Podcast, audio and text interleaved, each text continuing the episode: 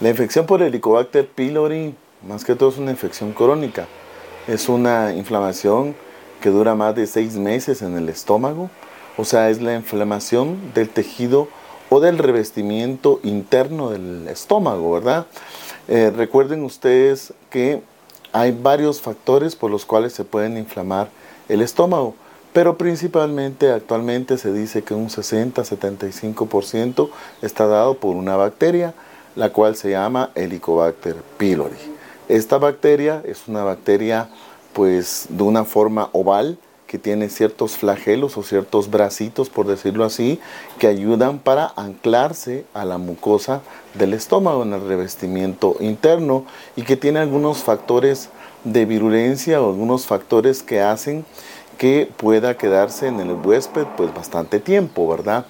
Esto lo que hace muy interesante es que pueda provocar una infección crónica en el estómago de los pacientes o de las personas, produciendo a largo plazo úlceras o llagas que pueden degenerar en algún tipo de hemorragia o en algún tipo de lesión de la mucosa, provocando pues sangrados digestivos, vómitos con sangre, em, evacuaciones negruzcas de las heces y por supuesto y definitivamente pues produciendo efectos secundarios en el cuerpo como la anemia, la palidez generalizada y el malestar, la debilidad y pues ciertos malestares.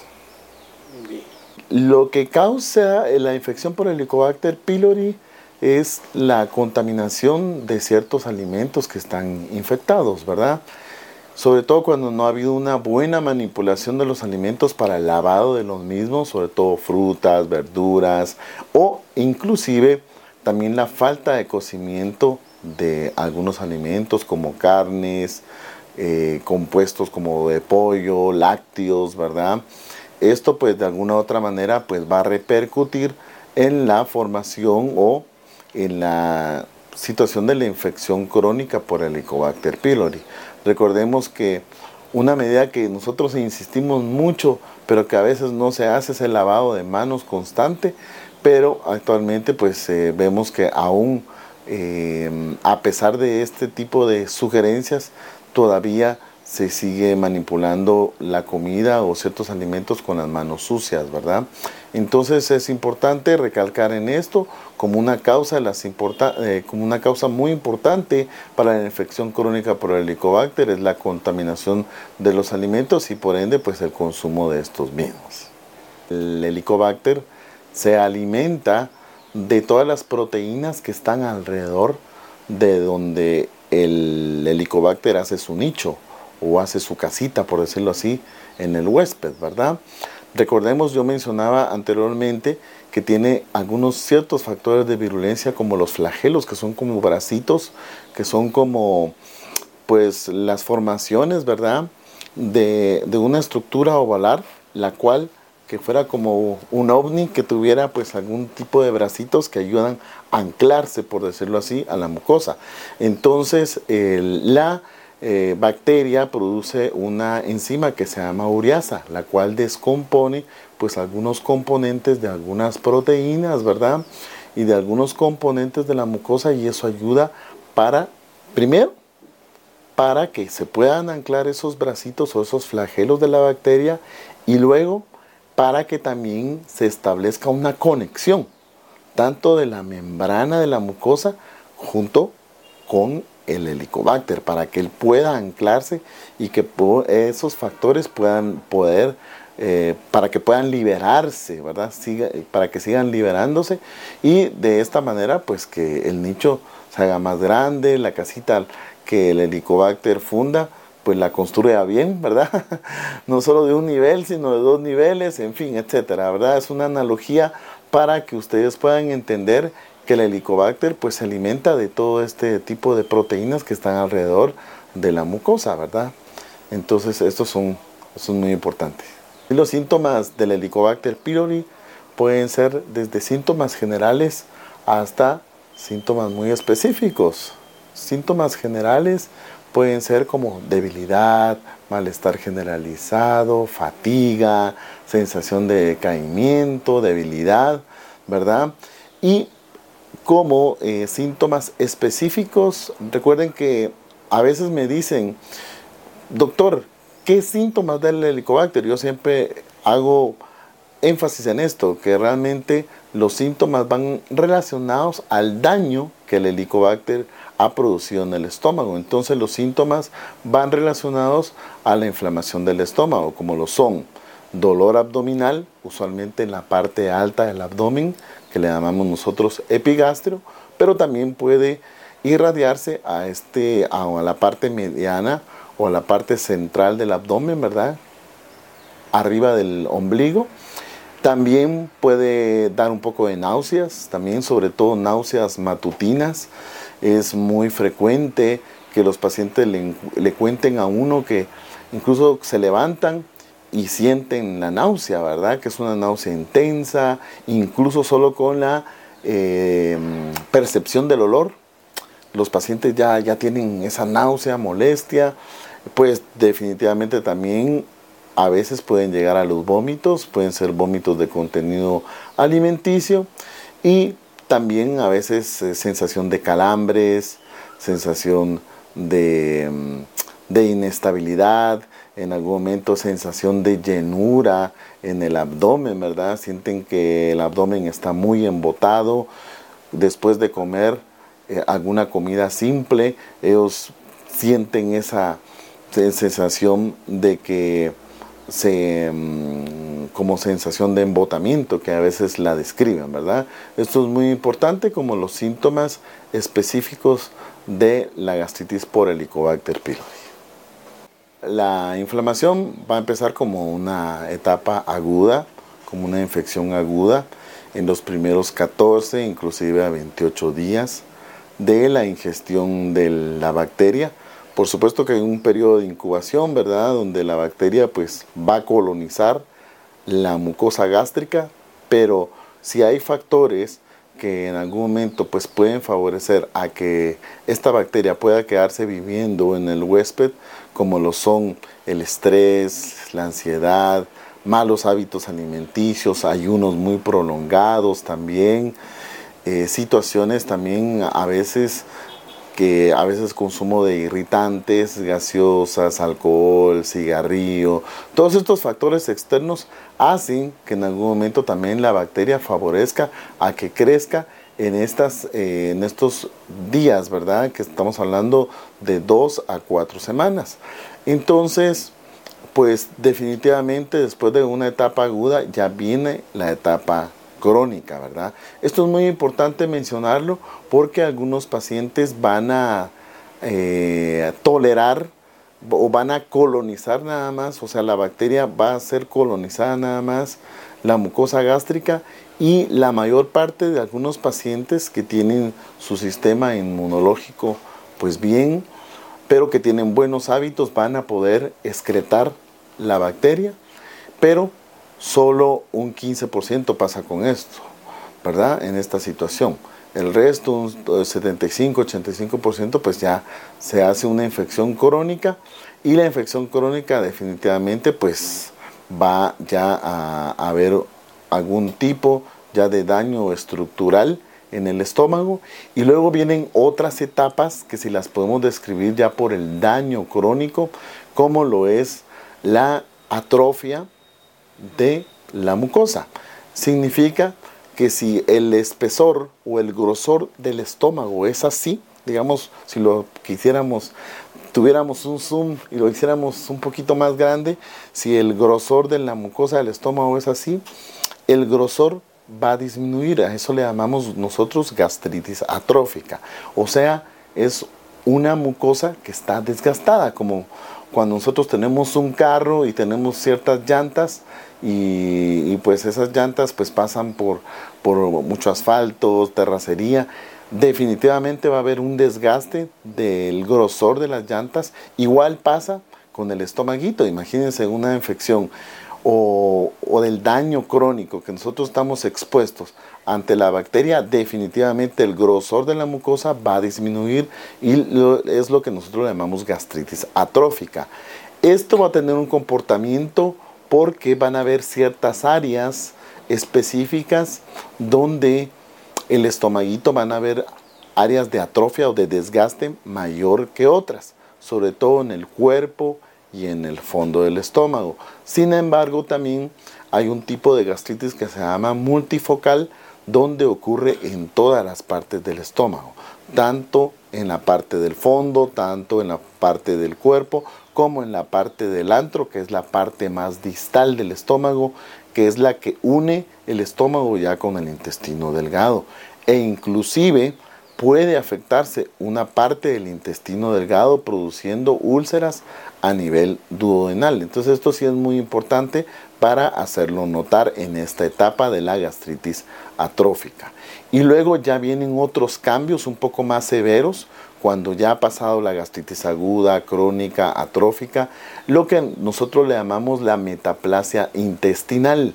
La metaplasia no es nada más, meta es un cambio y plasia es de tejido, es un cambio de tejido normal del estómago por un tejido de tipo intestinal, o sea que el estómago está constantemente luchando contra el daño del Helicobacter pylori por lo cual llama a las células del intestino como que fuera una guerra o como que pidiera unos refuerzos, por decirlo así, y las células del intestino llegan ayudar a la mucosa del estómago para combatir ese daño que está sufriendo o esa guerra que está sufriendo contra el helicobacter. Entonces, algunas células del intestino se quedan viviendo en algunas partes del estómago, pero eso lleva algunos riesgos de que este tejido pueda convertirse en algún tipo de displasia de bajo grado, displasia de alto grado y por último, no es un secreto que ustedes pues lo saben, pero la gastritis por Helicobacter pylori a largo plazo puede producir cáncer de estómago. ¿Verdad? Entonces, en resumen, gastritis aguda, gastritis crónica, cuando la inflamación está más de seis meses, gastritis atrófica, luego la metaplasia intestinal que podría dividirse en completa e incompleta, luego viene la displasia de bajo grado, luego viene la displasia de alto grado y por último ya el cáncer o adenocarcinoma gástrico, llamado pues por la ciencia, ¿verdad? Pero nosotros lo vamos a llamar como cáncer de estómago. Si el contagio es por contaminación fecal oral, o sea, por consumo de alimentos que están contaminados, ¿verdad? Donde ha habido un contagio, eh, ya mencionaba yo anteriormente, a veces si no se han lavado bien las manos o no se han lavado bien los alimentos, esta bacteria ya puede estar adherida al alimento y pues eh, el contagio básicamente es por el consumo de estos alimentos.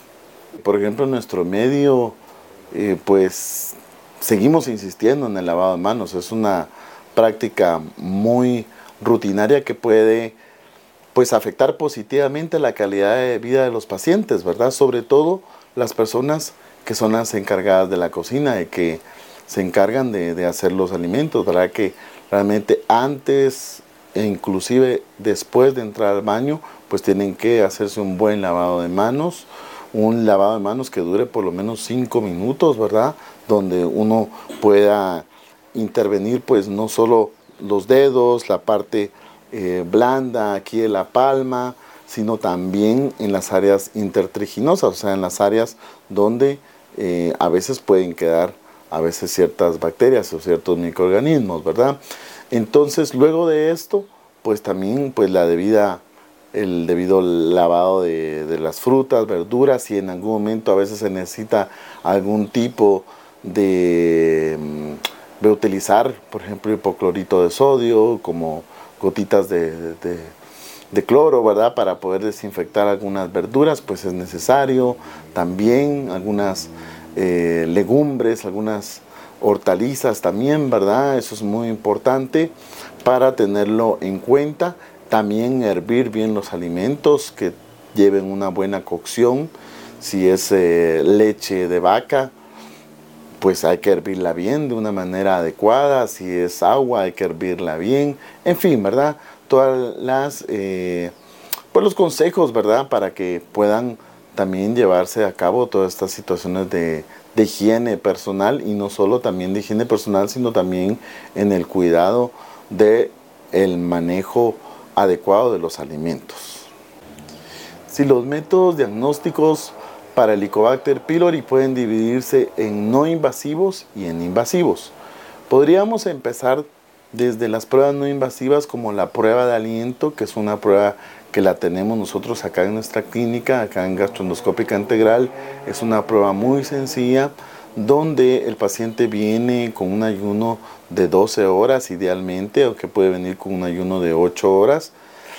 Pero el paciente pues viene, se le da una cápsula que tiene el carbono 14 y se le da a tomar un poquito de agua, unas 2 onzas de agua. El paciente espera unos 20, 25 minutos y luego se le pasa un cassette de plástico donde ya viene un sensor.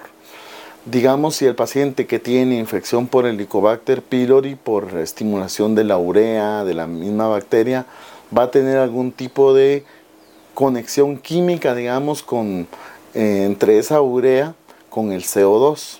Entonces la prueba va a tornarse positiva si cambia de color el sensor de amarillo a rojo.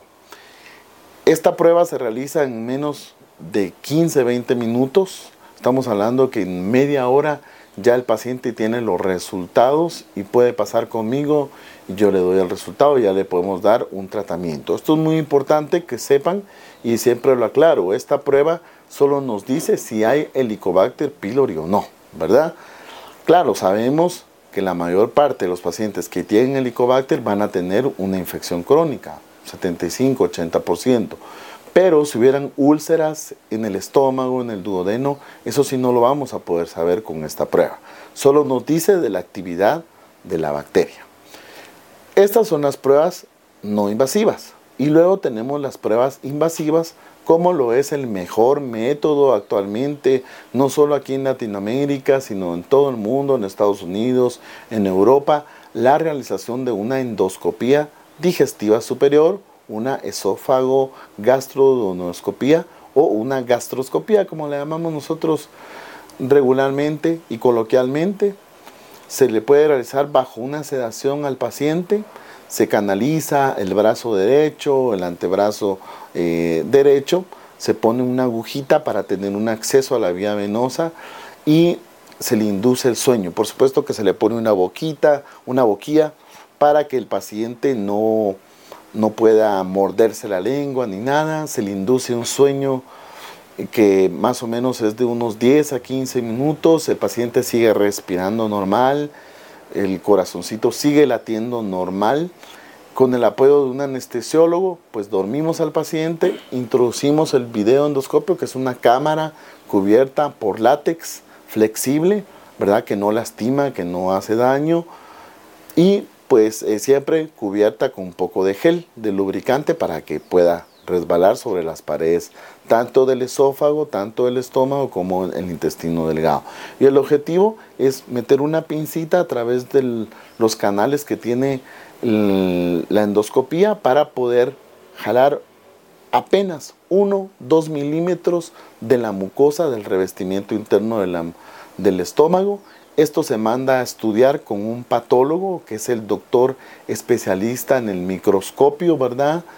Eh, y esto se hace pues em, a esa biopsia se le hacen algunas tinciones, unas tinciones especiales para el helicobacter y a través del microscopio ya el patólogo nos reporta si hay inflamación o no hay inflamación y qué grado de inflamación también y también la cantidad o la densidad del helicobacter, o sea, para ver qué cantidad de bacteria tiene para que nosotros también nosotros podamos decidir el tratamiento y el seguimiento que le vamos a dar a estos pacientes, ¿verdad? Porque actualmente estamos viendo el Helicobacter pylori que tiene un componente bastante errático por la alta resistencia a ciertos antimicrobianos. Recuerden ustedes que es muy usual a veces ir a la, a la tienda de la esquina, ¿verdad? Y encontrar incluso eh, antibióticos a veces de, amplio espectro que los venden como que fueran dulces. Entonces es importante notar que podemos en algunos pacientes que tienen alto riesgo de que sí tengan eh, cepas de Helicobacter pylori resistentes, pues dar un tratamiento un poquito más prolongado o pues decidir también el seguimiento a largo plazo. Sí, media vez ya tenemos el diagnóstico, eh, ya sea por la prueba de aliento o por la prueba de biopsia. Creo que no lo mencioné, pero también hay otra prueba que la podemos hacer durante la endoscopía. Tomamos una muestrecita de la misma que vamos a mandar al patólogo y hay una prueba que se llama rápida de ureasa que se puede realizar en menos de 5 minutos. Pero usualmente yo prefiero hacer la biopsia porque pues de todos modos se va a mandar la muestra. Pero ya media vez nosotros tengamos nosotros el diagnóstico ya con el paciente, bueno, decidimos. Si el paciente, dependiendo la densidad que tenga del Helicobacter pylori, también así va a ser los días y también eh, el tipo de régimen que vamos a utilizar. Actualmente existen varios regímenes de tratamiento. El de primera elección sigue siendo amoxicilina, claritromicina, más algún inhibidor de bomba de protones, medicamentos como lansoprazol, esomeprazol, omeprazol, etc. Y también algunos regímenes donde nos dicen dar primero cinco días de amoxicilina. hay algunos estudios donde dicen que primero dar amoxicilina y luego cinco días más de otro antibiótico en cuestión puede aumentar eh, que podamos nosotros erradicar un poquito más la bacteria. Hay otros regímenes que le llamamos concomitantes donde utilizamos algunos antibióticos que nosotros creemos que puedan estar en mejor sensibilidad dependiendo la región. Por ejemplo, en algunos lugares se ha visto que la claritromicina puede tener algún tipo de resistencia.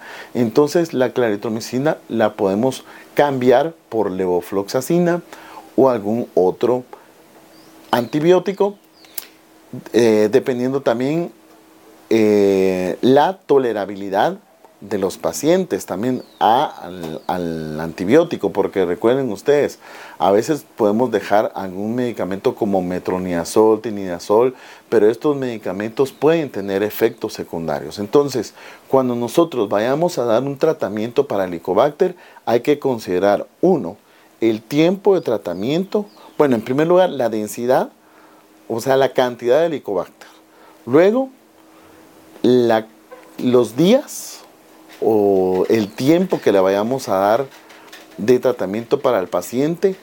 Tres, los efectos secundarios de los medicamentos, porque ya como mencioné anteriormente, algunos medicamentos que pueden provocar náuseas, sabor metálico, etc. Y cuatro, también las reacciones idiosincráticas del individuo a ciertos medicamentos. Entonces, usualmente pues tenemos este tipo de regímenes. Eh, usualmente son de 10 a 14 días, ya no se utiliza con menos días realmente, y hay estudios donde nos dicen que ya no vale la pena dar 7 días, la tasa de erradicación aumenta cuando se dan de 10 a 14 días. Hay algunos estudios también que son controversiales y nos dicen más de 14 días ya no, porque aumenta el riesgo de efectos secundarios como la náusea, vómitos, etc. Y también los efectos secundarios, sobre todo como la diarrea asociada a ciertos antibióticos. En estos casos tenemos que priorizar y tenemos que utilizar algunos probióticos para disminuir los efectos secundarios de los antibióticos sobre el organismo entonces, eh, pues tenemos que utilizarlos por unos 10 a 14 días con el tratamiento o junto con los antibióticos. Pero sí es importante considerar todas estas cuestiones en el manejo adecuado o en la erradicación exitosa del Helicobacter pylori en estos pacientes afectados. Si hay pacientes que inclusive a veces se acostumbran a tener las molestias del dolor, de gastritis y hasta dicen mi gastritis, con cariño, ¿verdad? Ya se acostumbran de tener este tipo de inflamación en el estómago o inclusive se encariñan con el helicobacter, ¿verdad? Porque a veces tienen las molestias de náuseas, vómitos, eh, mal aliento, el dolor abdominal, etc. Entonces, en algún momento, pues puede considerarse que si en algún momento el paciente no se trata debidamente, pueden tener complicaciones a largo plazo, como lo es el desarrollo de úlceras, tanto a nivel del estómago como a nivel de la región proximal del intestino delgado que se llama duodeno o el bulbo duodenal. Estas son las partes más frecuentes donde suceden las úlceras pépticas, ¿verdad? Que nosotros le llamamos úlceras gastrodenales asociadas por el Helicobacter pylori. Entonces, ese sería una, uno de los riesgos cuando el paciente no decide tratarse oportunamente. Luego, también la evolución de la gastritis crónica a gastritis atrófica y como hablamos de las etapas también, que la gastritis atrófica no se detenga, sino al contrario, pueda migrar a otras etapas de metaplasia intestinal, displasia y por último, cáncer de estómago, que es lo que más tenemos. Recuerden ustedes que el Helicobacter pylori es un carcinógeno tipo 1, como lo es el tabaco con el cáncer de pulmón. No todos los que fuman van a desarrollar cáncer de pulmón, ni todos los que sufren de Helicobacter pylori van a desarrollar cáncer de estómago, pero es importante que sepan que es una sustancia que aumenta el riesgo de producir cáncer de estómago, ¿verdad? Por supuesto van a haber ciertos factores genéticos, mutaciones, ambientales, etcétera, pero sí van a influir negativamente pues en la salud eh, y en la erradicación del Helicobacter pylori. Nosotros tenemos un estándar o podríamos decir un límite de edades donde nosotros podemos estandarizar a los pacientes para poder decidir para realizar ciertos estudios un poquito más invasivos. A diferencia de una prueba de aliento, a realizar una endoscopía, por ejemplo, en pacientes arriba de 50 años. Nosotros estamos viendo que el Helicobacter pylori, la infección crónica por esta bacteria, la mayor parte de la población que se afecta es entre los 25 y 40 años. Sin embargo, hay estudios recientes donde indican que una población un poquito más joven, a partir de los 12 o 13 años, ha sido un poquito más frecuente. No digamos, no me dejarán mentir, amigos pediatras, amigos doctores que se encargan de ver a niños, eh, que es muy frecuente, incluso también ellos ver en sus consultas ya niñitos de 6, 7 años con este tipo de bacterias y que a veces tienen manifestaciones muy diferentes a comparación de solo el dolor de estómago, náuseas, vómitos, etcétera, sino a veces con una diarrea, una diarrea leve a moderada, pero cuando ya se le realizan los estudios, pues encuentran una prueba positiva para el Helicobacter. Entonces, yo lo que podría dar como recomendación acá es que hay que darle seguimiento a esta población de 25 a 40 años, que es una población de alto riesgo, ¿verdad? Para padecer del Helicobacter pylori y no digamos cuando hay signos de alarma, pérdida de peso, anemia, palidez generalizada, hemorragia, ¿verdad? Melena, que es la, en las heces, eh, pues un tanto oscuras, ¿verdad? La evacuación de heces eh, como tipo azufre que la refieren los pacientes, ¿verdad? O vómitos con sangre. Media vez estos pacientes tienen estos signos y síntomas de alto riesgo. A estos pacientes debe realizarse una endoscopía digestiva superior y no esperar hasta los 50 años, ¿verdad? Actualmente estamos viendo cánceres de estómago esporádicos, digamos, no relacionados a trastornos hereditarios a partir de 40 años. Entonces estamos viendo que esta población de 25 a 40 es la que más tenemos que prestarle atención.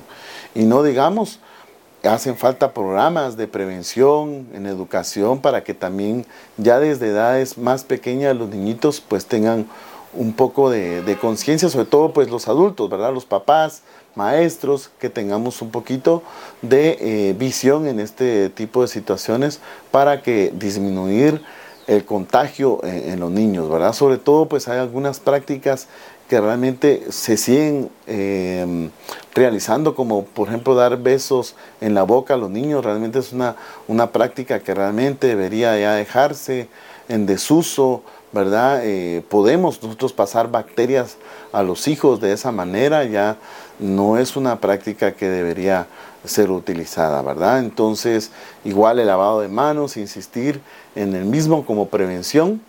Y pues eh, aquí estamos en gastroendoscópica integral para prevenir y erradicar el Helicobacter pylori.